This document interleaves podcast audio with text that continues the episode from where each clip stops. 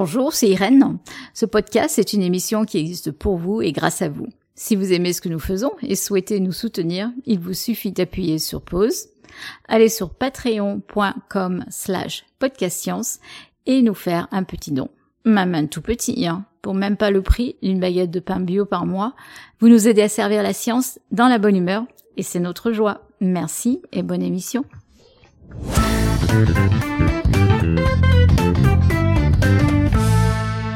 Chères poditrices, chers poditeurs, bien le bonsoir. Vous les aimez et nous aussi, alors ce soir on est parti pour une émission roue libre de podcast science. On va parler d'une chercheuse japonaise, des abeilles citadines, de créativité, de chauves-souris et de votre anniversaire.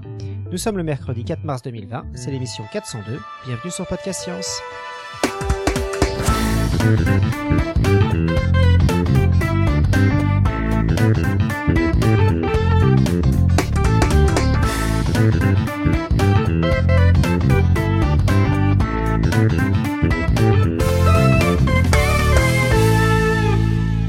C'est donc parti pour cette émission qui part en roue libre. Comme les plus fidèles d'entre vous le savent déjà, il s'agira donc ce soir d'une succession de chroniques courtes des membres de l'équipe. C'est moi, Johan, qui vous guiderai entre les chroniques de ce soir. Et on démarre par le traditionnel tour de table, une table plutôt physique car nous sommes plusieurs réunis aujourd'hui à Paris. À côté de moi, j'ai Topo qui nous accueille chez lui. Salut. Claire, depuis chez Topo. Coucou. Tup, de passage à Paris. Salut. On a aussi Robin depuis Paris, mais pas au même endroit. Salut. Euh, Pascal, pas à Paris, mais près de Mulhouse. Salut tout le monde. Et Léa depuis Strasbourg. Salut tout le monde. Et Cléora depuis non loin de Perduville. Bonsoir tout le monde. Et donc au sommaire de cette émission, euh, on a beaucoup de petites chroniques. Donc euh, une roue libre où l'on compilera une chronique de Cléora sur l'anniversaire et la mort, une chronique Not Just a Wife sur euh, Tsunenko Okazaki, traduite et montée par Élise et Pierre Kerner, une chronique de Tup sur le paradoxe de leur créativité, une chronique d'Alexa sur le lien entre virus et chauve-souris, et la réponse au quiz des petites abeilles par Eléa. Et on commence tout de suite, du coup, par la chronique de Cléora sur l'anniversaire. Saviez-vous qu'on avait plus de chances de mourir le jour de notre anniversaire? Non, non, ce n'est pas une connerie. Enfin, je dis plus de chances, mais on peut dire plus de risques ou de malchance en fonction du point de vue. Bref, vous m'avez compris. Donc oui, le jour d'anniversaire est mortel. Littéralement. Pour illustrer, récemment, en personnalité populaire, il y a eu Dick Rivers, né le 24 avril 1946 et décédé donc le 24 avril 2019. Plusieurs études scientifiques parlent de ce phénomène. Ce phénomène à première vue étrange du jour d'anniversaire qui pourrait tuer. Par exemple, cette étude de Pablo Peña, en prenant les données de 25 millions de décès entre 1998 et 2011 aux États-Unis, annonce un taux de décès 6,7% supérieur à la moyenne.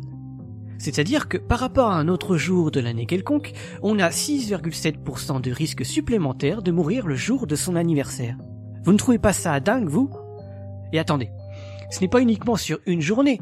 Les jours aux alentours de l'anniversaire sont aussi touchés par cette folie meurtrière. C'est comme si dès que le jour d'anniversaire approchait, la moyenne était tirée vers le haut, et ce 6,7% fois plus. Et ce fait scientifique est solide. On a quand même un échantillon de 25 millions de décès. Imaginez la robustesse des résultats, alors que la plupart des études scientifiques se limitent à une centaine de personnes, et même moins des fois. Des fois, quelques personnes en études de cas suffisent pour publier un papier scientifique. Je le répète donc, là, on est sur 25 millions de données. L'étude va même encore plus loin. Elle sépare plusieurs types de populations. En fait, les plus jeunes tirent la moyenne vers le haut. Vous voulez un chiffre? Vraiment? Allez, vous avez quel âge? Si vous avez la vingtaine, vous avez 25% plus de risque de passer au trépas ce jour-là, le jour de votre anniversaire. C'est pas rien, hein? Une chance sur quatre qu'il vous arrive malheur le jour de votre anniv. Truc de dingue. Et là, j'ai pris juste un, article exemple, mais euh, plusieurs études corroborent cette idée qu'un simple jour de l'année devienne assassin ou criminel. Les résultats sont malgré tout très hétérogènes. Certains annoncent d'autres pourcentages plus extravagants, alors que pour d'autres, ce n'est plus la vingtaine d'années qui est mise en avant, mais davantage la soixantaine. Enfin, ces chiffres varient en fonction de la culture et l'importance qui est associée à l'anniversaire de naissance. Alors, du coup, que doit-on tirer de tout ça? Doit-on rester cloîtré chez soi le jour de son anniversaire pour ne pas malencontreusement subir cette euh, sorcellerie? Rester couché dans son lit pour éviter tout malheur? Pas forcément, non? Ce que je n'ai pas énoncé jusqu'ici, ce sont les causes des décès. Et il y aurait plusieurs causes qui feraient enfler le taux de mortalité autour du jour d'anniversaire. D'abord, on pourrait imaginer que nous, humains, puissions choisir le jour de sa mort, que ce soit de manière consciente ou inconsciente d'ailleurs. Comme si le fait que ce soit ce jour-ci, ce jour d'anniversaire, imprime symboliquement le début et la fin de notre vie. Pourquoi pas après tout, mais des causes plus concrètes sont aujourd'hui démontrées. Premièrement, qui dit anniversaire dans nos sociétés dit festivité. Et qui dit festivité dit potentiellement association d'alcool avec euh, je ne sais quoi. Peu importe l'âge d'ailleurs. Les plus jeunes imagineront des rites de passage avec des conduites à risque par exemple, tandis que les plus âgés se mettent tout à coup à bouger et s'enflammer sur des activités et des sorties euh, peu habituelles. Le cœur et le corps peuvent subir un choc trop soudain et ainsi s'éteindre en plein moment de joie. Ce serait une belle mort, comme dirait mon arrière-grand-mère. Mourir dans la joie ou mourir durant son sommeil après une bonne grosse fiesta. Mais d'autres causes plus sombres peuvent être relevées pour expliquer ce taux de mortalité. Ainsi, deuxièmement, le jour d'anniversaire rappelle le temps qui passe, notre vie humaine, notre vie éphémère et notre mortalité. Les souvenirs, regrets et remords ou traumatismes remontent.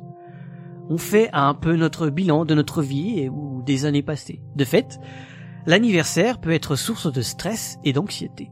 Et c'est si courant que certains parlent même de dépression du jour d'anniversaire ou d'effet anniversaire. C'est-à-dire qu'un énorme coup de blues vous survient ce jour-là, ou un peu avant, en vous sentant seul, fatigué, triste, et un moins que rien, allant même jusqu'au suicide. Oui oui, le jour d'anniversaire n'est pas aussi joyeux qu'on le pense.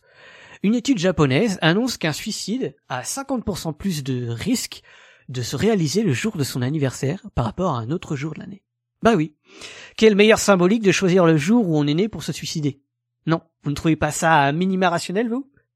Si avec ça vous trouvez déjà l'anniversaire un peu plus sombre et ténébreux que vous le pensiez, eh bien, je peux aller plus loin. Vous ne savez peut-être pas encore tout sur l'anniversaire. À la base, le mot anniversaire fait référence à l'anniversaire du jour de mort, et pas l'anniversaire du jour de naissance. Oui, curieusement, l'anniversaire, à la base, c'est une fête de la mort. Étymologiquement, le terme anniversaire provient du latin anniversarius, voulant dire qui revient tous les ans. C'est d'abord donc une histoire de rythme, pour rythmer les années qui passent. On peut fêter l'anniversaire d'un jour de naissance, donc d'un événement, ou même l'anniversaire du décès d'une célébrité. D'après vous, le fait de fêter son jour d'anniversaire de naissance tous les ans, de manière ritualisée, ça date de quand? Et la chanson Joyeux anniversaire, D'après vous, elle date de quand?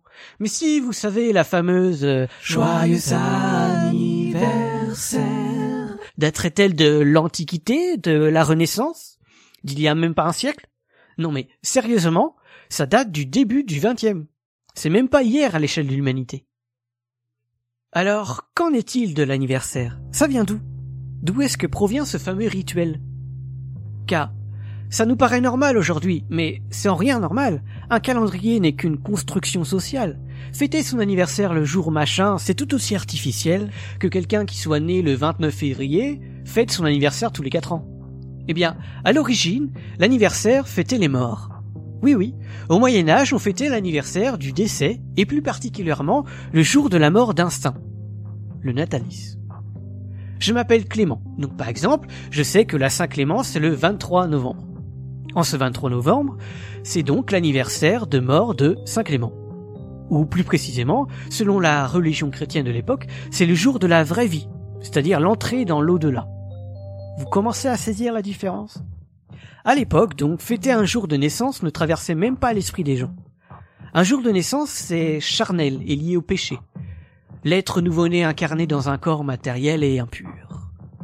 On ne savait donc qu'à peu près son jour de naissance et à la limite, si la personne s'y intéressait, elle rattachait ça à l'horoscope ou le natalisme de Saint Clément par exemple, si elle était née le 23 novembre. Et donc, on rattachait la venue au monde à la fête d'une mort d'un saint.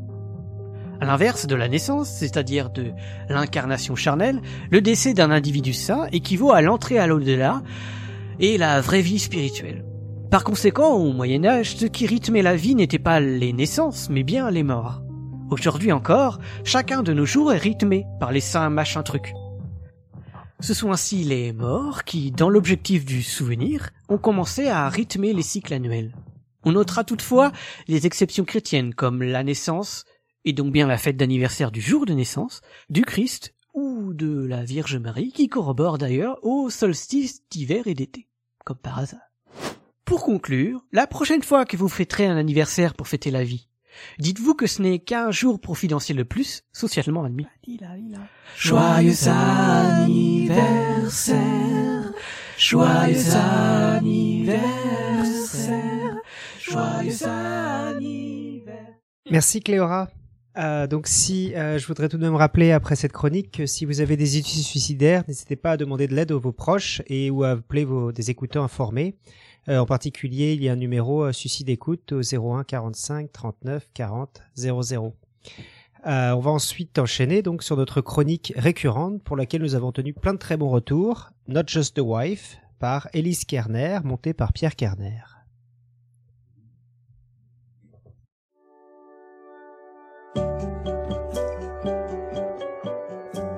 Les étudiants en biochimie biologie cellulaire découvrent le terme fragment d'Okazaki dès leurs premières années à l'université, lorsqu'ils apprennent comment l'ADN de chaque cellule est répliqué avant que celle-ci n'entre en division cellulaire. Mais pour ceux d'entre vous qui ne seraient pas étudiants en biochimie, commençons par quelques notions de base concernant la réplication de l'ADN. L'ADN est une molécule à deux brins en double hélice, une échelle torsadée dont chacun des deux montants latéraux est composé d'une série de nucléotides les fameuses lettres du code génétique A, T, G et C. Ces nucléotides sont individuellement orientés, et donc lorsqu'ils sont associés les uns aux autres, cela forme une chaîne allant dans une certaine direction. Dans l'ADN, il s'avère que les deux montants de l'échelle vont dans des directions opposées. Pour les connaisseurs, ces directions portent le nom d'orientation 5'3' et l'orientation complémentaire 3'5'. Si cela peut vous aider, imaginez que l'on empile des pintes de bière les unes sur les autres, et que juste à côté, on fasse une autre pile, mais avec des pintes toutes posées à l'envers. Vous vous trouvez ainsi devant deux piles orientées dans deux sens différents. On vous laisse deviner pour quelle pile il ne fallait pas remplir les pintes avant l'expérience. Bien, on a notre ADN à deux montants, c'est-à-dire les brins, chacun orienté dans un sens. Maintenant, lorsque l'ADN doit être copié avant la division cellulaire, les deux brins sont d'abord séparés, puis une enzyme appelée ADN polymérase synthétise des brins complémentaires à chacun d'entre eux. C'est ça qui va permettre au final de dupliquer l'ADN, c'est-à-dire d'obtenir deux échelles à deux brins. Il s'avère que cette enzyme qui copie l'ADN ne fonctionne que dans une seule direction.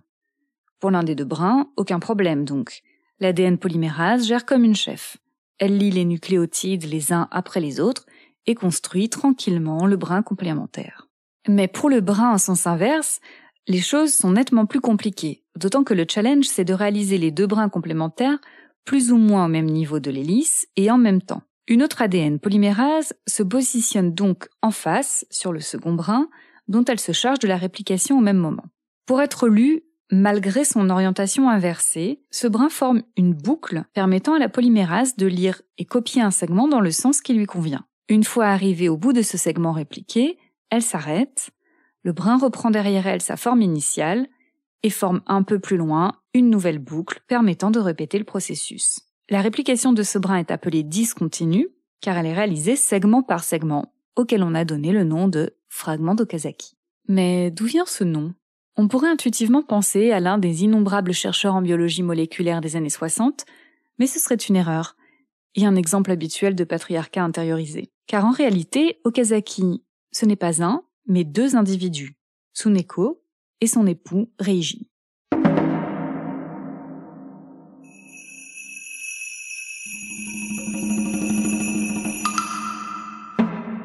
Tsuneko Hara est née en 1933 à Nagoya au Japon et elle appartient à l'une des premières générations de femmes japonaises qui ont pu profiter de la nouvelle constitution d'après-guerre du pays, permettant aux femmes de fréquenter l'université aux côtés des hommes.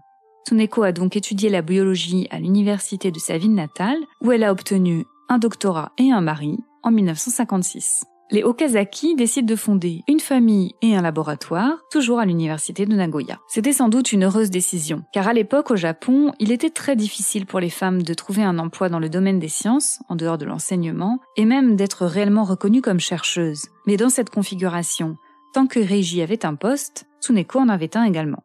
La situation n'était cependant pas facile pour le couple car le Japon de l'après-guerre était encore pauvre. Le toit de leur laboratoire fuyait, il leur arrivait parfois d'acheter du matériel sur leurs propres économies.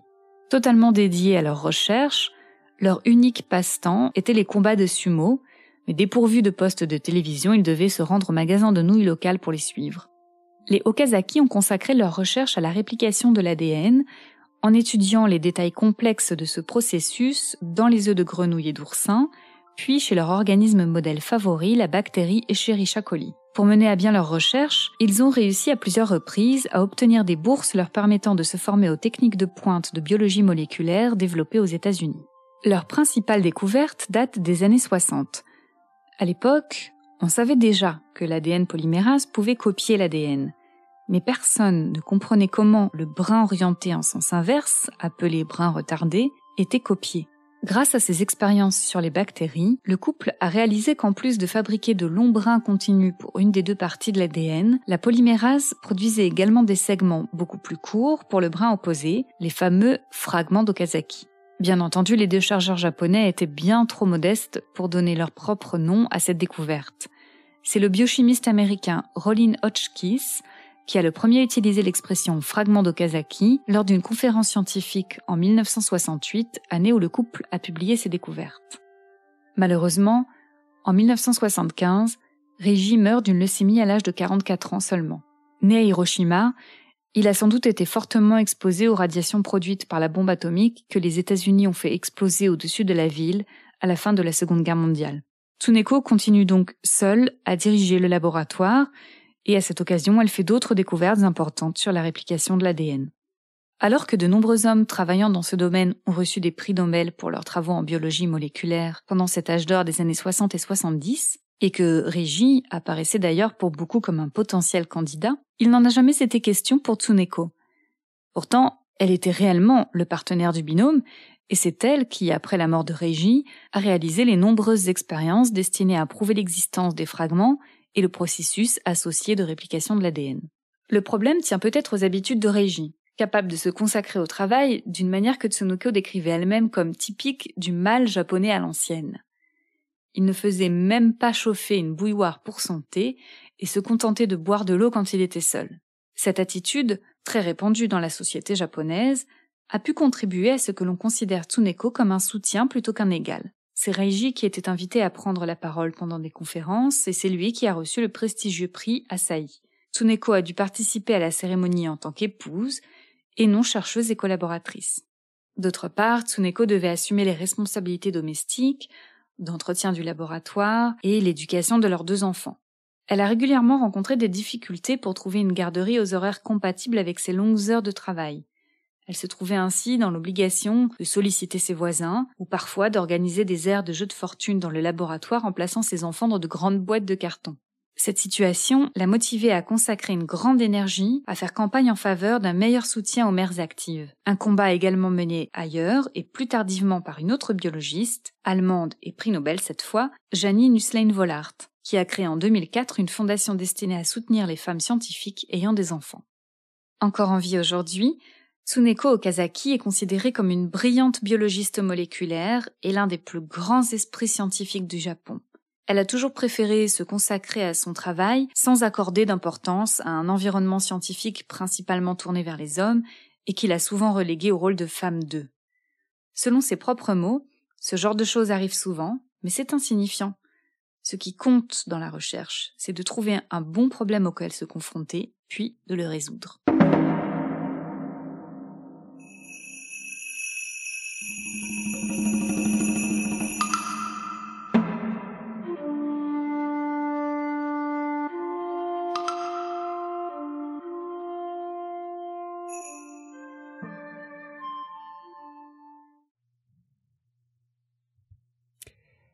Merci.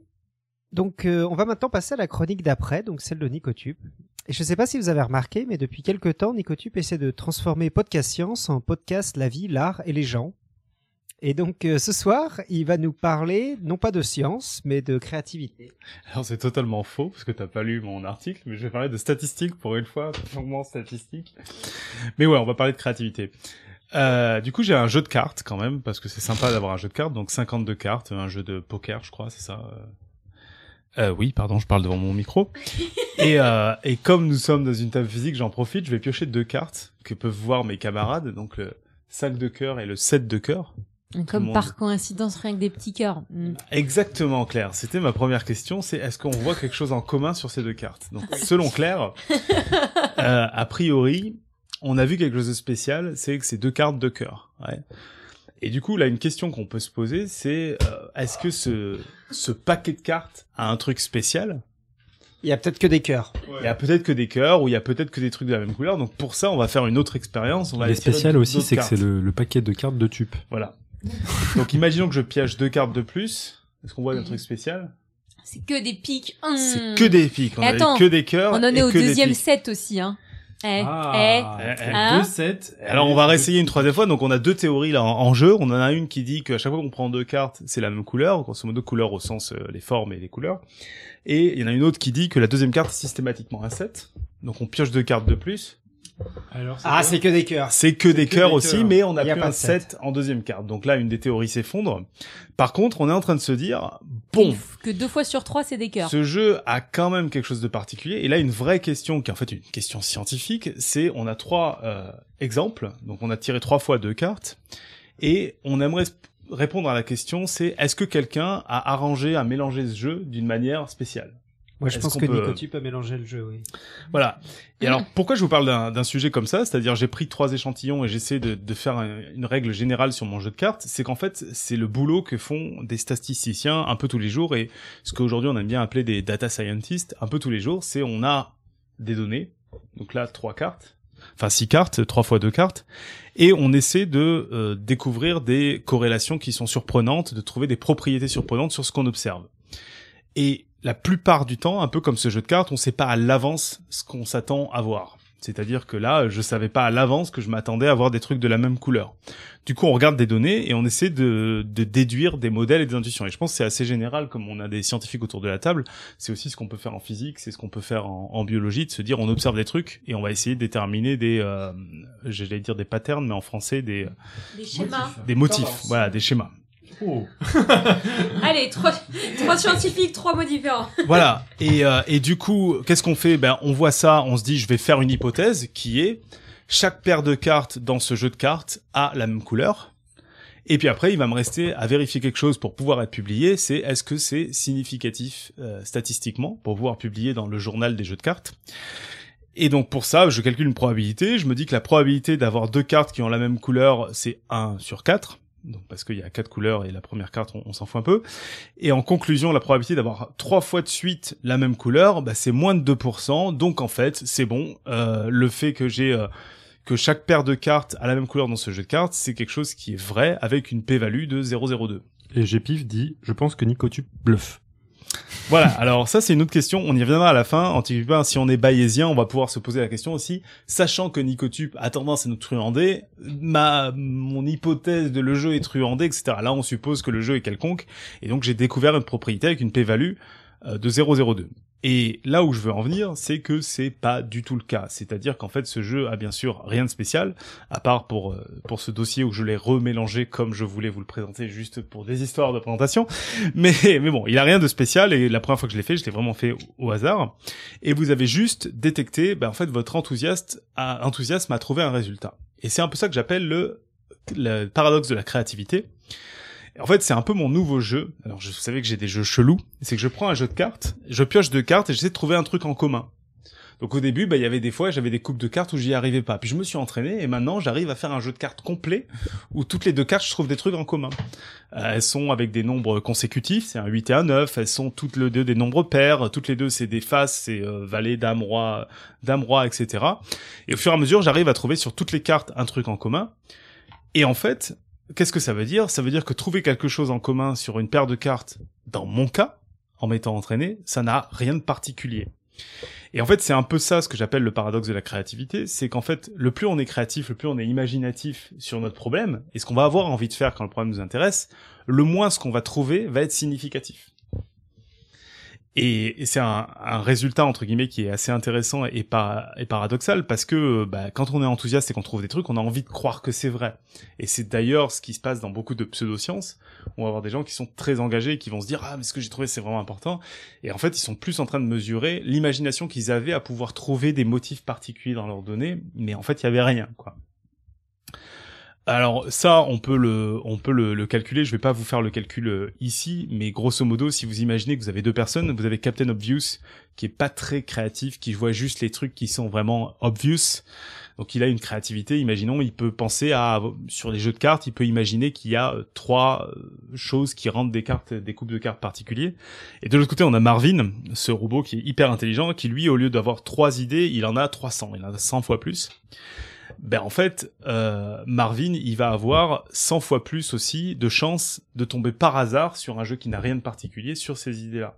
Et c'est ça qui fait que ben, quand si les deux me disent j'ai vu quelque chose de particulier sur ton jeu de cartes, j'ai beaucoup plus de chances que mon cher Captain Obvious qui a très peu de créativité ait vraiment vu quelque chose d'intéressant plutôt que Marvin.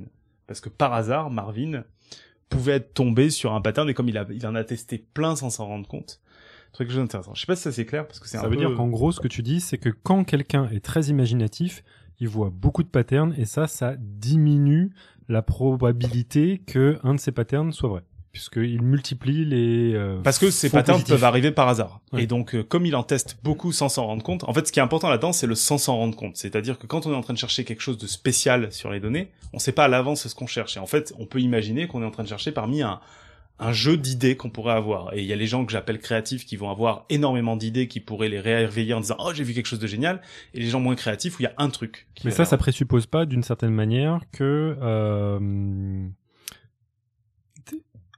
il y a un choix limité de, de, de possibilités ou euh, est-ce qu'il y a un choix illimité de, de, de, de coïncidences à voir Bah après tu peux faire des hypothèses. Là la principale hypothèse c'est que tu supposes que par hasard toutes les toutes les idées sont un peu euh, équiprobables, ce qui est pas tout à fait le cas dans, dans la réalité. C'est plus une image de te dire que dans ta tête t'as t'as souvent en fait c'est ce qui se passe quand on voit euh, on avait parlé à une époque euh, du euh, documentaire sur les pyramides là où il parlait de, de lieux qui étaient alignés c'est qu'on voit tout de suite des lieux alignés. Il se rendait pas compte que quand il voyait ces lieux alignés, il avait testé aussi dans sa tête tous les alignements dans toutes les directions, éventuellement les trucs en forme de cercle, éventuellement les trucs en forme de triangle, et il aurait été étonné pareil.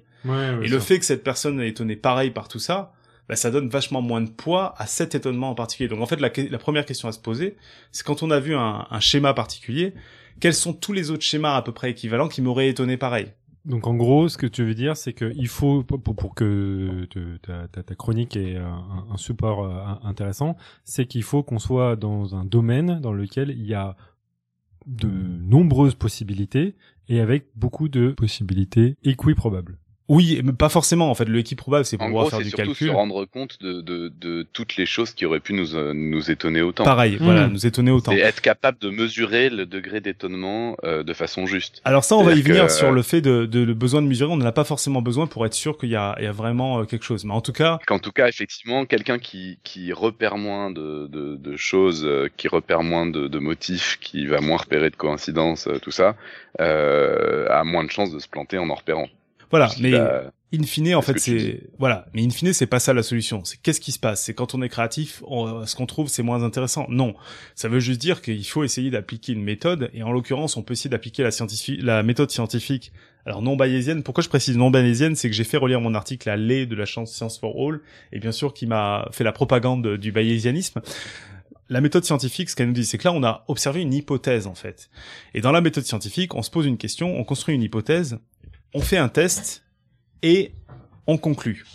Et en fait, le problème de là, ce que j'ai fait, c'est que j'ai pas respecté ces méthodes scientifiques. J'ai observé mes données, j'ai fait des tests d'abord, ce qui m'a donné des données, j'ai construit une hypothèse, j'ai posé une question qui en fait collait à ce que j'avais observé, puis j'ai- fait une conclusion. Et en fait, ce qui manque là-dedans, c'est une fois que j'ai fait mon hypothèse, je suis obligé de repartir au début. C'est-à-dire que maintenant que j'ai tiré mes trois couples de deux cartes, et que j'ai dit, dans mon jeu, toutes les cartes ont la même couleur, bah, il faut que je retire six cartes, et quand je retire six cartes, bah, elles ont pas du tout toute la même couleur. Donc en fait, mon hypothèse, elle est fausse. Et en fait, en retirant six cartes après avoir formulé mon hypothèse, je vois tout de suite que je me suis planté. Et c'est là où on va découvrir des choses, découvrir intéressantes. C'est que si j'avais retiré six cartes et qu'elles avaient toutes la même couleur, là, je peux conclure. Je peux dire, ah, ok. En effet, euh, mon jeu a quelque chose de particulier avec une p-value machin. Par contre, si je le fais au moment où après que j'ai tiré mes cartes, en fait, je suis biaisé parce que je le fais en fonction de ce que j'ai vu. Et pourquoi j'en parle? Parce que c'est quelque chose qu'on peut avoir tendance facilement à faire dans dans l'engouement de euh, de tout ça. Ce que me faisait remarquer euh, les pour être complet, c'est qu'une autre manière de procéder, c'est de tenir compte des a priori qu'on a. Et c'est un peu ce que vous faisiez en, dans la chatroom en rigolant c'est que vous savez que c'est Tup, vous savez éventuellement que c'est un magicien, j'en sais rien, et donc vous savez que le jeu a plus de probabilité d'être truqué, donc en fait c'est moins étonnant de voir ça, et donc vous, vous êtes, euh, vous tenez compte de ça dans vos calculs. C'est une autre manière d'approcher la chose, mais en gros la conclusion c'est quand on a vu des choses dans des données et qu'on est excité sur une hypothèse, il nous reste à refaire un test pour valider notre hypothèse. On peut pas conclure tout de suite parce que du fait d'avoir fait notre hypothèse après avoir regardé les données, on est biaisé. Et voilà, c'est un peu ça le, le- la conclusion de l'affaire et ce paradoxe de la créativité. Et bah c'était très très cool. C'était clair au moins?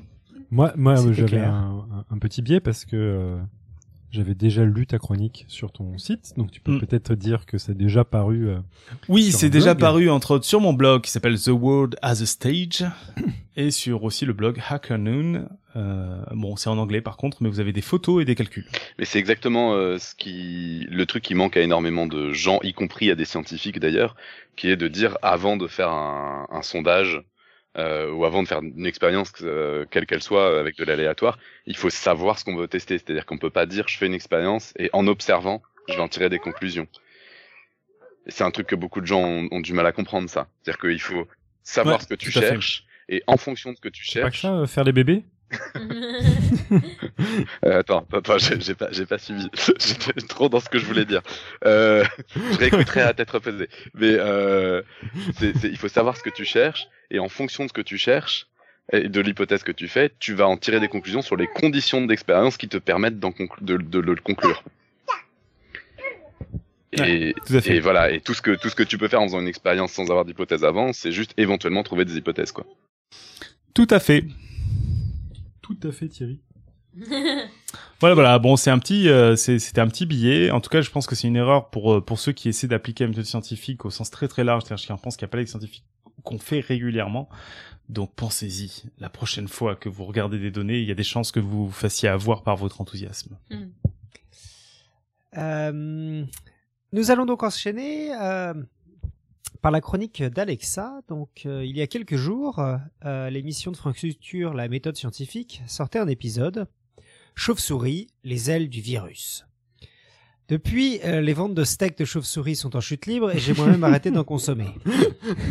Alexa, notre spécialiste de chauve-souris, s'offense et répond donc à cette rumeur.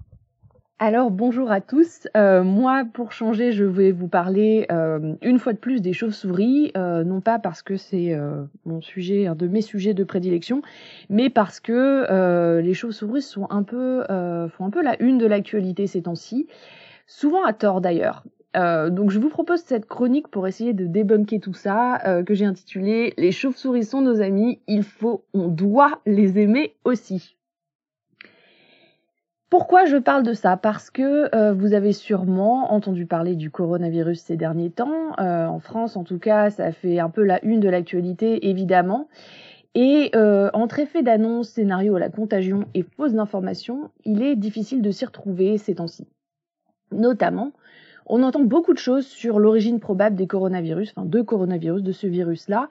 On a entendu parler du pangolin, on a entendu parler des chauves-souris aussi euh, et d'autres animaux. Euh, et le point un peu commun de, ces animaux, c'est que bah, les pangolins, par exemple, je me suis rendu compte qu'on on avait plein de gens qui les connaissaient peu ou pas. Et finalement, les chauves-souris, même si les gens les connaissent bien, enfin connaissent leur nom, euh, elles, elles jouissent souvent d'une réputation assez mauvaise. Et donc on a des animaux qui sont en général délaissés des projecteurs, qui apparaissent soudain comme porteurs de tous les maux et virus de la Terre.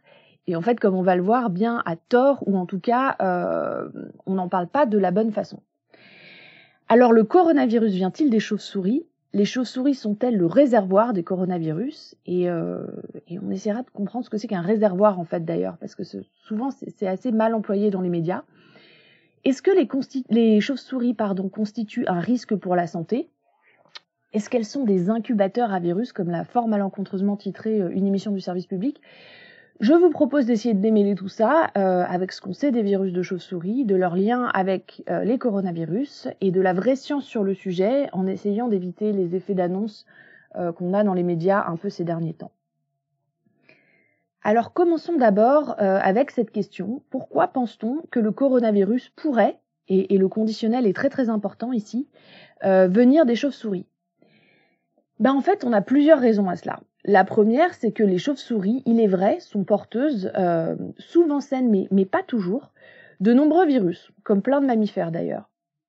Euh, on leur connaît des virus assez communs, par exemple comme la rage, euh, qui est portée par énormément de, mammifères, et qui d'ailleurs les rend malades aussi.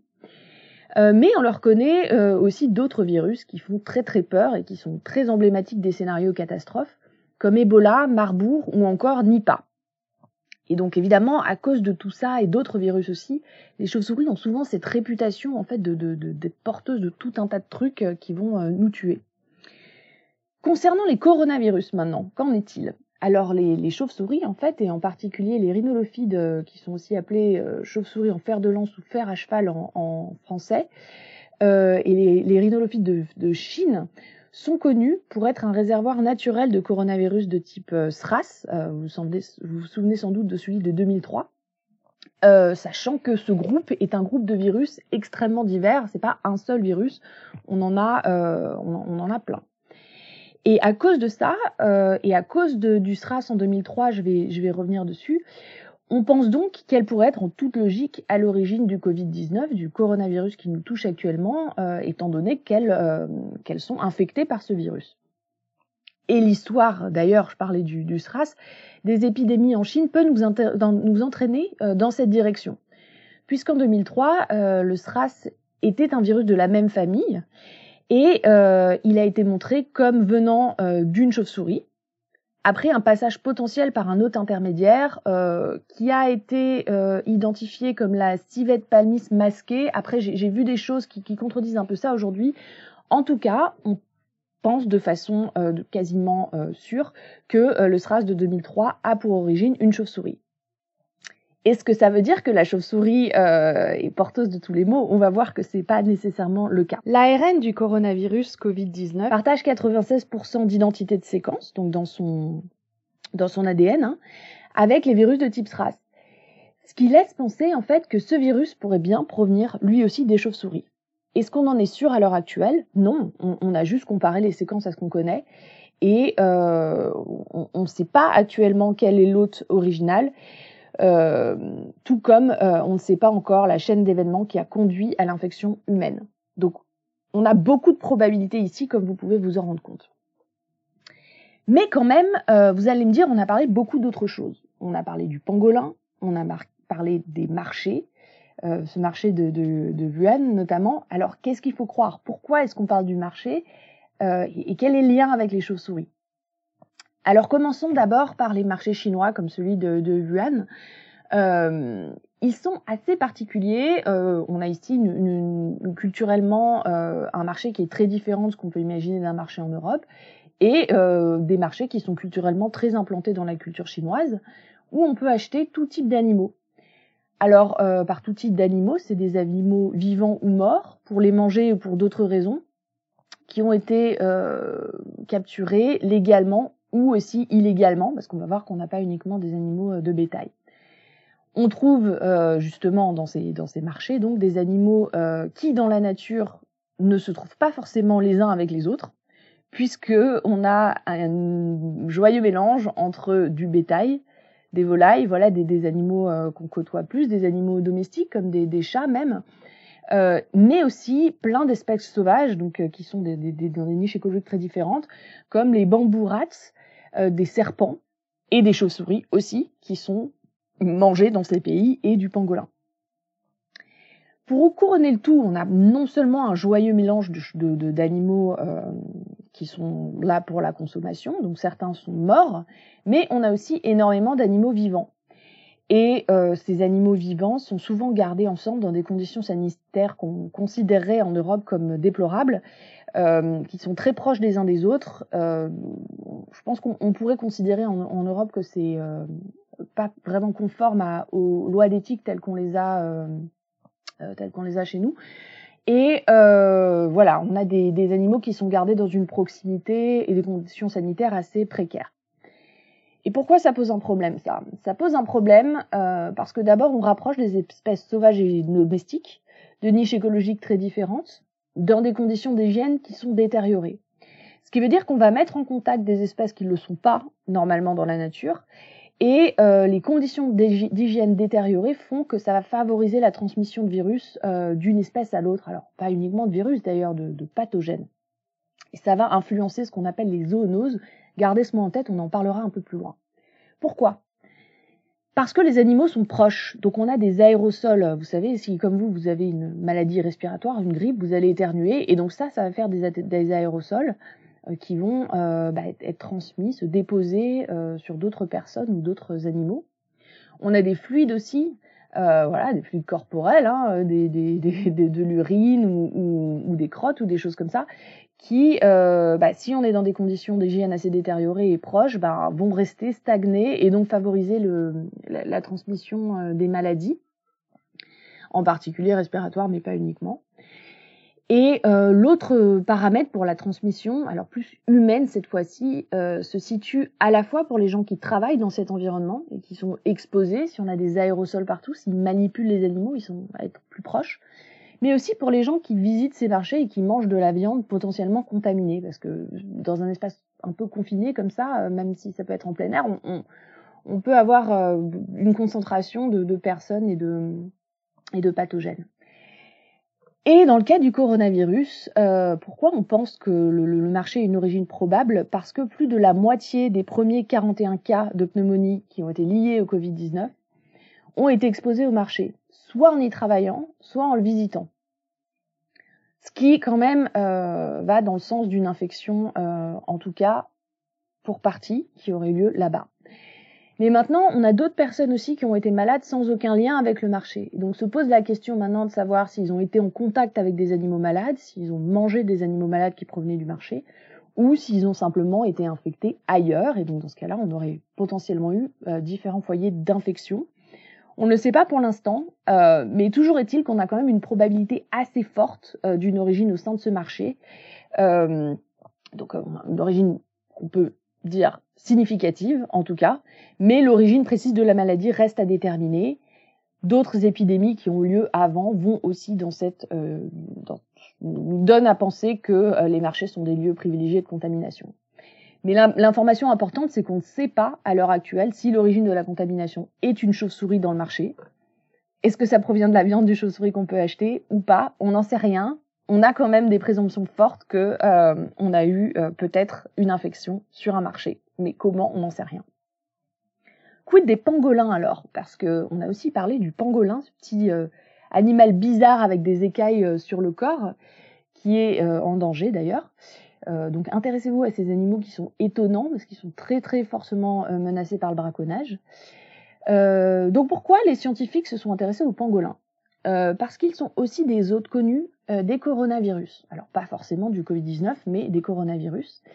Et que un papier qui a été publié sur BioArchive, donc ça veut dire qu'il n'a pas été encore revu par les pairs, mais qui constitue des résultats scientifiques très préliminaires, ont montré qu'une partie du génome du coronavirus, du Covid-19 euh, qui nous touche actuellement, a l'air d'être identique à un virus de pangolin. Donc, si vous vous souvenez, j'ai dit que c'était aussi identique à un, enfin très proche d'un virus de, chauve-souris. Qu'est-ce que ça veut dire?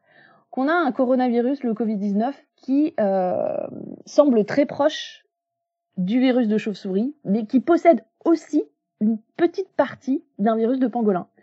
Ce qui pourrait suggérer que le pangolin pourrait avoir joué un rôle dans la transmission à partir d'une chauve-souris. Maintenant, est-ce qu'on a des preuves de ça au-delà de quelques petits morceaux d'ADN Non. Donc on n'en sait absolument rien encore. On a des idées, on explore, mais ce résultat reste très très hypothétique. Donc ne, stigma ne stigmatisons pas les pangolins euh, de la même façon que les chauves-souris. Euh, pour l'instant, on, on, on manque d'éléments et il faut attendre. Alors on a parlé de transmission interespèces et de zoonose. Qu'est-ce que c'est une zoonose? Euh, Est-ce que vous connaissez des transmissions interespèces? Est-ce que c'est courant? Et est-ce qu'on doit en avoir peur? Alors la transmission interespèce, on en a parlé, c'est le passage d'une espèce à l'autre, et une zoonose, en fait, c'est tout simplement une maladie qui passe d'un animal à l'homme.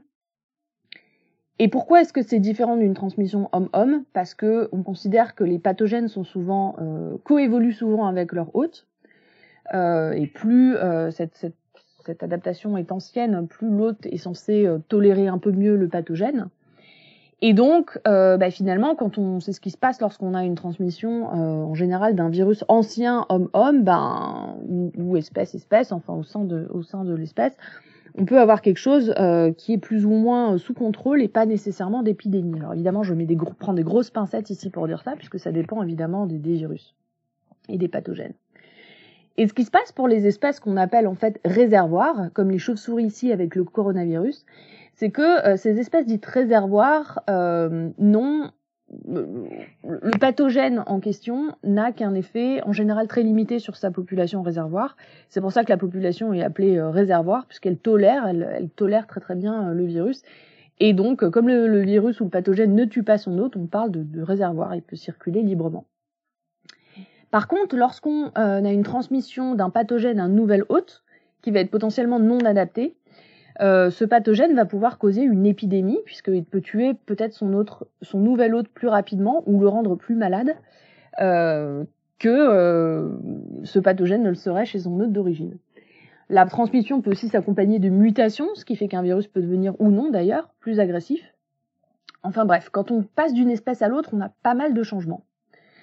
Et c'est la raison pour laquelle on est souvent vigilant en cas de zoonose ou de transmission d'une espèce animale à une autre, euh, puisque on peut avoir ces, euh, variations de virulence et euh, on peut se retrouver avec un virus finalement ou un pathogène qu'on contrôle beaucoup moins. Et en fait, vous connaissez plein de cas euh, de, de, zoonose, euh, même si vous ne le savez pas forcément. près de la moitié des maladies humaines, en fait, ont une origine animale. Et le plus emblématique, c'est peut-être le VIH, qui provient du virus HIV de singe, euh, et qui est finalement une transmission euh, qui est considérée comme assez récente. Mais euh, on en a d'autres, Ebola par exemple, ou même la rougeole, dont nous avons un vaccin, je le rappelle, qui provient d'un virus qui infecte le bétail. Et ça, ça nous montre quelque chose qui est quand même crucial ici. Je fais une petite parenthèse avant de revenir aux chauves-souris et à la conservation. C'est l'importance d'étudier les virus, les zoonoses, les réservoirs et plein d'espèces différentes. Parce que si les virus et les pathogènes peuvent passer d'une espèce à l'autre, mieux comprendre comment ça se passe, mieux comprendre les risques qu'on qu court, et donc étudier les espèces réservoirs à risque, les conserver, etc., peut nous aider à nous préserver nous, mais aussi à préserver d'autres animaux. La rougeole, par exemple, ou d'autres maladies respiratoires, peuvent être fatales aux chimpanzés, aux gorilles, aux grands singes. Ce qui fait que, en fait, les zoonoses n'impactent pas uniquement l'homme, mais peuvent aussi avoir un impact très fort sur euh, la, vie sauvage en particulier. Donc voilà, euh, voilà ce que c'est qu'une zoonose et voilà pourquoi euh, c'est quelque chose qu'il faut étudier dans le détail. Et ça me fait une transition parfaite cette histoire d'étudier ça chez d'autres espèces. Euh, parce qu'on peut se demander finalement que faire pour limiter les zoonoses et que faire pour limiter euh, le genre d'épidémie comme on a là avec le coronavirus? Est-ce que exterminer les chauves-souris et les espèces concernées serait utile ou pas? Alors non, mille fois non en fait. Euh, au contraire, on le verra dans quelques instants. La faute revient plutôt à l'homme en fait puisque la moitié des, maladies humaines, comme je l'ai dit plus haut, a une origine animale. Et en fait, trois quarts des nouvelles maladies euh, qui sont donc récentes, euh, c'est une zoonose, donc provient de la nature. Ça a deux conséquences. La première, c'est qu'il faut évidemment se protéger de ce genre de transmission, en laissant tranquilles les animaux sauvages autant que possible. Euh, voilà, pour limiter les, les transmissions interespèces. Et ça peut poser des challenges. Hein. Je vous ai parlé des, gorilles et des safaris, des, gorilles et des, virus euh, de la rougeole, etc. Euh, ça pose des challenges au niveau du tourisme, par exemple. Vous allez faire un safari en Afrique, euh, vous allez faire du tourisme en Chine, sur des marchés qui font partie de la culture chinoise. Euh, mais en fait, toute cette concentration d'hommes, différentes espèces, etc., peut euh, provoquer des transmissions interespèces. Et en même temps, comment est-ce qu'on peut exiger la fermeture des marchés malgré les conséquences potentiellement mondiales? C'est quelque chose qui est culturel, donc c'est pas des questions qui sont simples, mais en tout cas, ça veut dire qu'en tant qu'espèce humaine qui a accès à, une certaine connaissance là-dessus, voilà, protéger les animaux sauvages, s'assurer qu'on reste à une distance suffisante, euh, voilà, peut limiter euh, la transmission de ce genre de maladie. La deuxième chose, c'est qu'il faut étudier les animaux en cause. Euh, il faut étudier les animaux en cause de ces transmissions et les protéger pour justement éviter ce genre de contact délétère. Pourquoi est-ce que tuer les chauves-souris ne servirait à rien? Parce que déjà, elles nous, elles permettent d'éviter pas mal de maladies, hein, en mangeant par exemple plein d'insectes pour certaines, euh, qui sont des vecteurs de maladies, bah, on se protège de certaines choses. Elles tiennent une place qui est importante dans les écosystèmes et on a assez peu de chances d'avoir un virus qui provient d'elles si finalement on les laisse tranquilles, si on les mange pas, euh, etc. Donc savoir qu'elles sont un réservoir potentiel de plein de choses, c'est important parce que ça nous permet de voilà de les laisser de côté, de les laisser tranquilles euh, et d'éviter ce genre de transmission. Et au-delà de ça, en fait, leur résistance au virus, pour revenir aux chauves-souris en particulier, euh, a un intérêt incroyable pour l'homme. Les chauves-souris semblent avoir une résistance spéciale aux virus de mammifères qui les affectent très peu. Et là encore, euh, des émissions ont bien maladroitement titré qu'elles avaient un système immunitaire hors norme, euh, voilà, qu'elles étaient un peu les ailes du virus, etc. Euh, c'est un peu dommage parce que oui, peut-être que leur système immunitaire est différent. Maintenant, hors norme, c'est un peu trompeur. Elles semblent présenter des réponses immunitaires très intéressantes à énormément de maladies. Elles semblent avoir, euh, euh, voilà, toléré beaucoup plus de maladies que nous. Des papiers en évidence euh, récents ont mis en évidence des différences d'un point de vue de l'immunité. Et le récent séquençage de six espèces de chauves-souris a également révélé des interactions très intéressantes et anciennes entre les chauves-souris et certains virus ainsi que des gènes sélectionnés impliqués dans la réponse aux pathogènes. Donc les auteurs espèrent que le séquençage d'autres génomes de chauves-souris pourra nous renseigner, mais pourquoi pas aussi nous permettre de trouver des pistes thérapeutiques pour l'homme, pour les coronavirus, pour d'autres maladies, ou même pour euh, voilà savoir comment les chauves-souris ont ce système immunitaire, pourquoi elles ont ce système immunitaire là, et euh, peut-être qu'on pourrait s'en inspirer pour euh, finalement soigner d'autres maladies. Quelle est la conclusion que je pourrais faire ici? La conclusion, c'est que ça ne sert absolument à rien de stigmatiser euh, les chauves-souris ici. Donc, en, dans le cas du Covid-19, on n'a pas de, de, de, de, certitude à 100% euh, que le virus provient des chauves-souris, même si, voilà, on, on, a quand même une probabilité importante. Mais, euh, en tout cas, il est peu probable que les chauves-souris constituent une menace permanente tant qu'on les laisse tranquilles. Il est assez regrettable qu'elles soient stigmatisées dans, dans certains médias, hein, euh, qui voilà, qui titrent incubateur à virus, comme on l'a vu, c'est pas tout à fait vrai. On a, on a plus une, une, tolérance mutuelle. Et euh, au contraire, on devrait puiser justement dans la ressource offerte par les chauves-souris euh, pour essayer de, mieux euh, comprendre comment euh, voilà comment nous on pourrait résister à d'autres pathogènes. Euh, mais aussi sur d'autres aspects tels que la longévité, etc. Et évidemment, il faut les protéger car beaucoup d'entre elles sont fragiles et menacées. Alors pour tout ce que je vous ai raconté là, j'ai cherché mes informations notamment sur le site du Bat Conservation International, on vous mettra ça dans les notes d'émission, le site du BCI, qui est la référence mondiale sur les chauves-souris, le site du CDC et de l'OMS, que je vous recommande, euh, voilà, pour trouver des informations fiables euh, sans céder à la psychose pour tout ce qui est maladie, euh, c'est valable pour ça, mais pour d'autres. L'article de BioArchive sur le génome des chauves-souris, que je vous mettrai aussi dans les notes d'émission, et quelques articles de presse en anglais.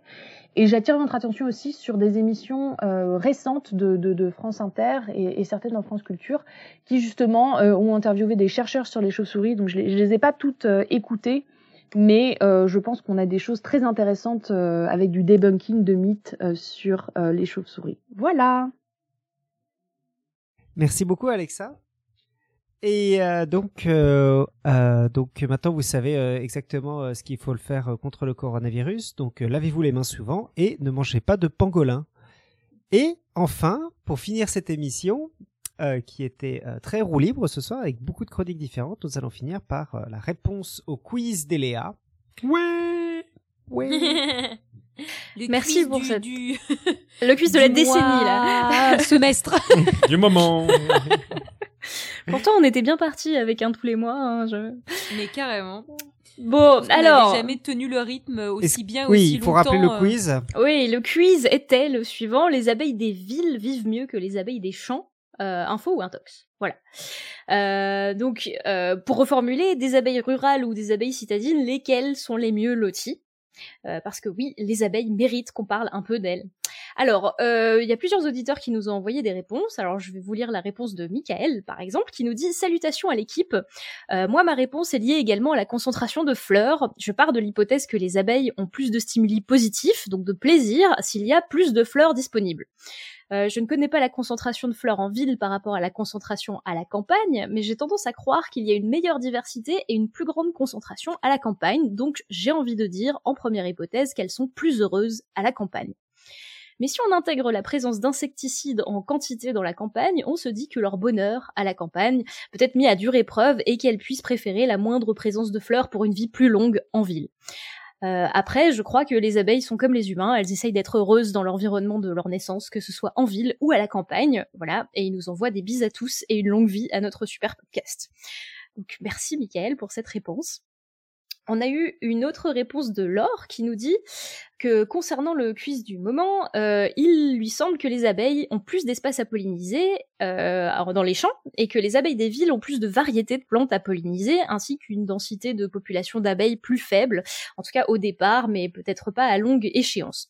Du coup, euh, elle conclut que ça dépend si le bonheur dépend de la variété de ce qu'elle rencontre, comme les citadins, ou de l'espace dont elle dispose, comme les ruraux, et elle propose pour faire un compromis euh, à la belge que, le mieux c'est d'habiter les périphéries des villes, de l'espace et de la variété. Voilà. C'est aussi une réponse originale. Et euh, on a reçu une troisième réponse beaucoup trop chou euh, de Maori et Aude qui nous ont envoyé une réponse audio qui met en scène un débat entre une abeille des villes et une abeille champs. Je sais pas Pascal si tu peux nous la passer. Bonjour, bonjour abeille des villes. Bonjour abeille des champs. Alors, dis donc, il paraît que en dans les champs, les abeilles elles vivent mieux que celles qui sont en ville. Moi, je pense qu'on vit mieux parce que vous, euh, déjà, il y a la pollution. Mhm. Et puis, euh, vous, à chaque fois qu'il y a un nid, euh, enfin, on appelle euh, des pompiers, les pompiers, euh, pour euh, qui, euh, qui jettent euh, des espèces de trucs pour tous vous tuer. Ah oui, c'est vrai que là-dessus, on n'a pas beaucoup de chance. Mais moi, je trouve, bon, ok, il y a peut-être la pollution, mais nous, euh, on a des fois beaucoup, on n'a pas de pesticides. Parce que euh, vous, avec dans tous les champs, et ben il y a, y a plein de fermiers, euh, d'agriculteurs qui utilisent plein de pesticides et donc, euh, ben, je suis désolée, mais euh, je crois que ça vous fait pas trop du bien les pesticides hein, dans, dans dans les ruches. Et en plus de ça, ben nous en ville, il y a, et ben il y a pas de prédateurs et donc on est un peu plus tranquille que vous. Qu'est-ce que t'en dis de ça? Non. Mais tu peux. Oui, peut-être, t'as raison quand même. Bah oui, j'ai raison. Non? Ouais. Bon, euh, moi aussi, j'ai un petit peu raison. Bah alors, est-ce que tu penses Alors, qu'est-ce que on va dire quoi? Est-ce que c'est toi qui vis mieux que moi? C'est toi qui dans les champs, tu vis mieux que moi dans la ville? Bah, je sais pas, chacun son avis. bah voilà, comme on dit, chacun son avis. Allez, et puis ben que servir, euh, au revoir, et que revoir. servir la science soit votre joie. Bisous, Maori. Et Aude, Moi aussi, que servir la chance soit notre joie. la Au science, Quoi J'ai dit quoi? La chance. Ah, la science soit notre joie, je veux dire. Au revoir. Voilà, donc c'était le, le message absolument adorable de Maori et Aude. Merci beaucoup à On vous veut des comme ça à chaque quiz. Oh C'est c'est vrai que vous devriez nous en envoyer plus souvent, on adore. Euh, alors, enfants Faudrait peut-être qu'on fasse plus de quiz aussi, du coup. oui, voilà, ça pourrait être une, exa- une, une idée. Euh, donc, euh, bref, euh, que, que chacun son avis, euh, comme dirait Maori, mais euh, que disent les chiffres? Alors, c'est vrai qu'avec la pression qu'elles subissent de, de toutes parts, euh, les abeilles, euh, la destruction de leur milieu naturel, l'usage de pesticides, les monocultures, l'urbanisation, sans compter sur la menace des insectes exotiques comme le frelon asiatique, les abeilles sont en déclin. Et d'ailleurs, elles ne sont pas les seules. Grâce à des pièges à insectes déployés dans une réserve naturelle en Allemagne et à l'étude des populations d'insectes au fil des années, Les dernières mesures ont révélé un déclin de 75% des populations d'insectes volants, euh, toutes branches confondues, euh, en l'espace de 26 ans, avec un taux de disparition annuel de 5,2% par an actuellement. Alors, selon la plateforme intergouvernementale euh, sur la biodiversité et les services écosystémiques, l'IPBES, plus de 40% des insectes pollinisateurs sont actuellement en voie de disparition. Alors, pourquoi c'est si inquiétant et les abeilles en ville sont-elles logées à la même enseigne que les abeilles des champs? Alors, c'est vrai que dans les champs, euh, les insecticides sont souvent une vraie catastrophe et en particulier les néonicotinoïdes, qui sont des substances qui agissent directement sur le système nerveux des insectes. Euh, avec le développement des, des, monocultures, elles ont en plus de moins en moins de biodiversité et de moins en moins d'endroits où aller butiner. Euh, si bien que euh, les villes sont presque perçues comme un nouvel abri très sympathique pour les abeilles, avec les nouvelles initiatives euh, zéro pesticides, les prairies fleuries, les nouveaux aménagements et le développement des ruches urbaines sur tous les toits, on se dirait presque que la ville c'est la nouvelle côte d'Azur des abeilles. Euh, et ça peut paraître contre-intuitif, mais il semblerait que les fleurs en ville sont davantage pollinisées qu'à la campagne. Mais un détail qu'on oublie souvent, c'est de faire la distinction entre les abeilles sauvages et les abeilles domestiquées. Parce que oui, il n'y a pas que l'abeille à miel, Apis mellifera, celle qu'on connaît le mieux, euh, dans le grand game de la pollinisation. Il y a aussi les abeilles sauvages, et en France, on en compte plus de 1000 espèces. Euh, il y en a plus de 20 000 à travers le monde. Euh, on peut citer les abeilles tisserandes, les abeilles noires ou encore les bourdons. Tout cela euh, est regroupé dans le, la, la, grande famille des abeilles, dans le grand groupe des hyménoptères. Alors, on les remarque moins parce qu'elles ne vivent pas nécessairement en colonie, euh, elles vivent plutôt euh, de façon solitaire et elles nidifient non pas dans des ruches, mais souvent dans euh, des, crevasses, des bouts de bois, etc. Et pourtant, elles sont là aussi et elles sont toutes extrêmement adaptées à la pollinisation, puisqu'elles disposent d'organes spécifiques sur les pattes pour collecter le nectar et pollen à récolter pour nourrir leur progéniture.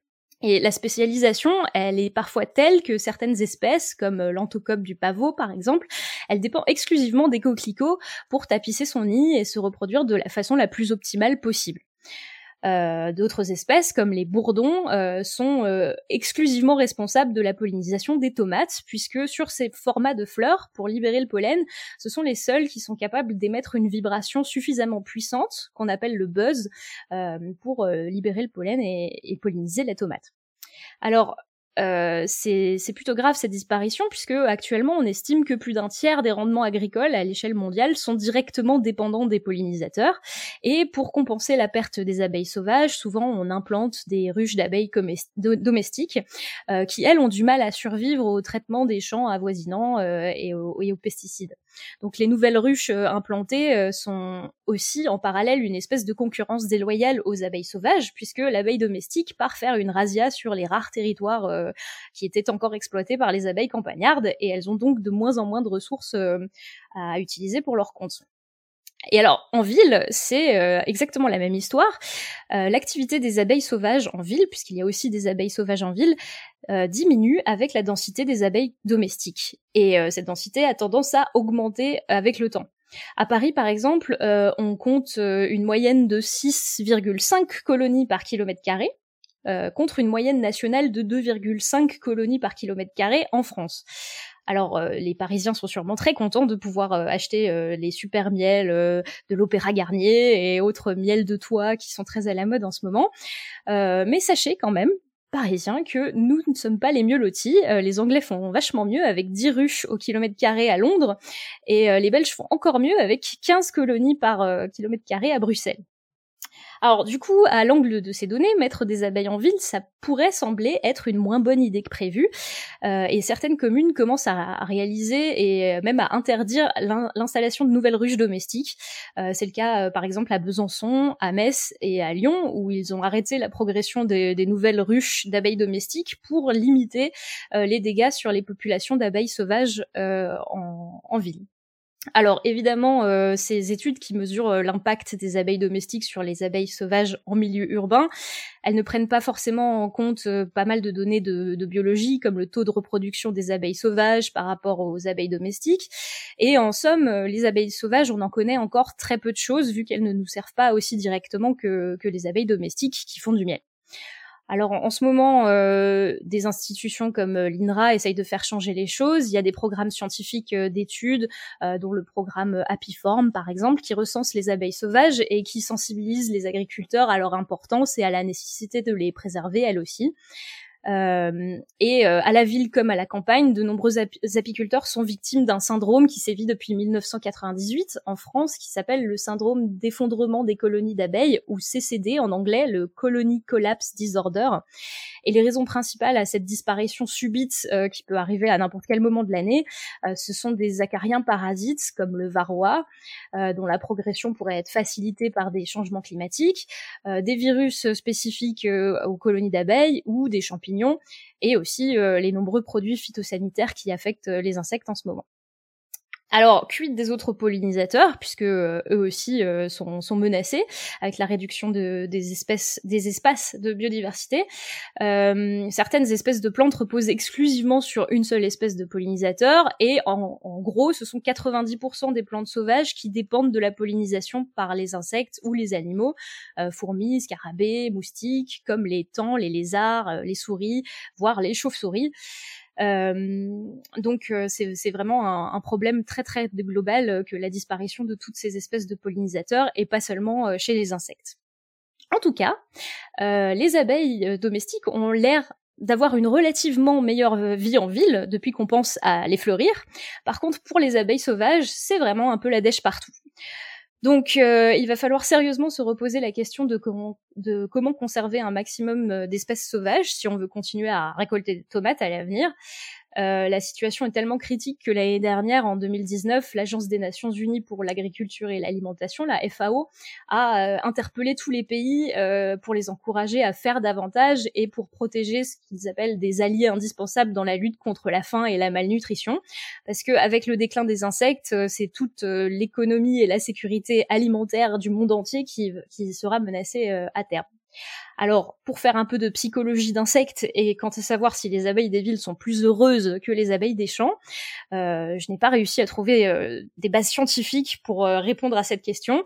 Mais si elles ont la même psychologie que nous autres êtres humains, peut-être qu'elles considèrent que l'herbe est toujours plus verte chez le voisin et les abeilles des villes rêvent sûrement de campagne et inversement. En tout cas, je suis sûre que euh, abeilles des villes comme abeilles des champs, elles nous seront toutes très reconnaissantes de penser à elles un peu plus souvent à l'avenir. Voilà. Yes. Merci Eléa. Euh, Est-ce que du coup, du coup, tu veux en profiter pour nous annoncer euh, le quiz euh, du mois prochain? Mais Du moment du prochain. moment Du prochain. moment- du le moment quiz prochain. du moment prochain. Euh, eh bien, euh, le quiz euh, du, du moment prochain nous vient d'Alan. C'est Alan qui l'a proposé et, et c'est le suivant. Il faut garder l'eau de trempage de ses pois chiches, un faux ou un tox.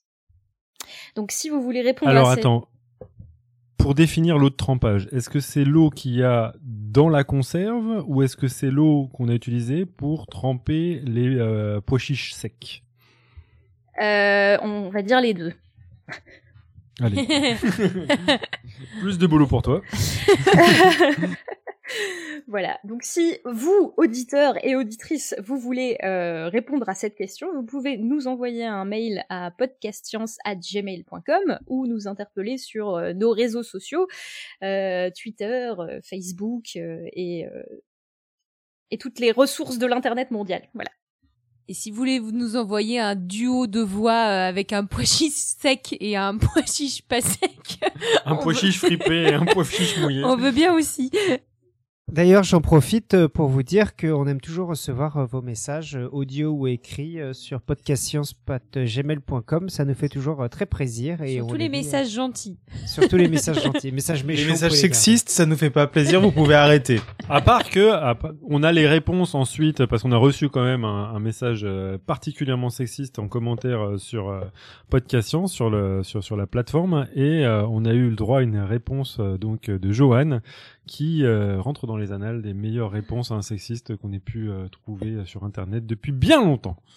Ça va les chevilles, Johan? Je, je suis un peu touché là, mais. ok, on va passer à la citation de la semaine. Ah non, c'est pas moi la citation. bah attends, c'est toi qui l'as rien. fourni. euh. Ok. Euh, donc c'est une citation de quelqu'un que je connais pas dans un bouquin que je connais pas, et c'est en anglais. Et ça dit euh, There is nothing so patient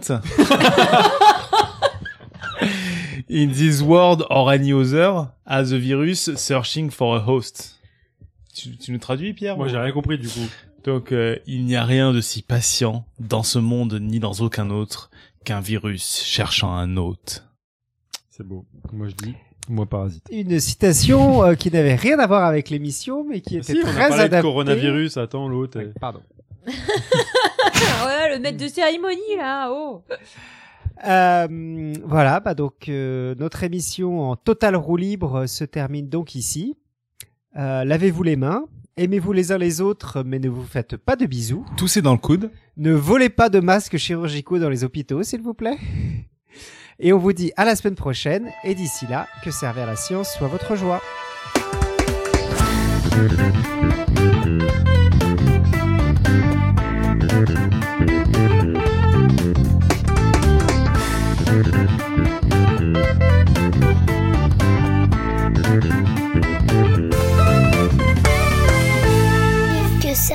La chance soit notre joie. La Au science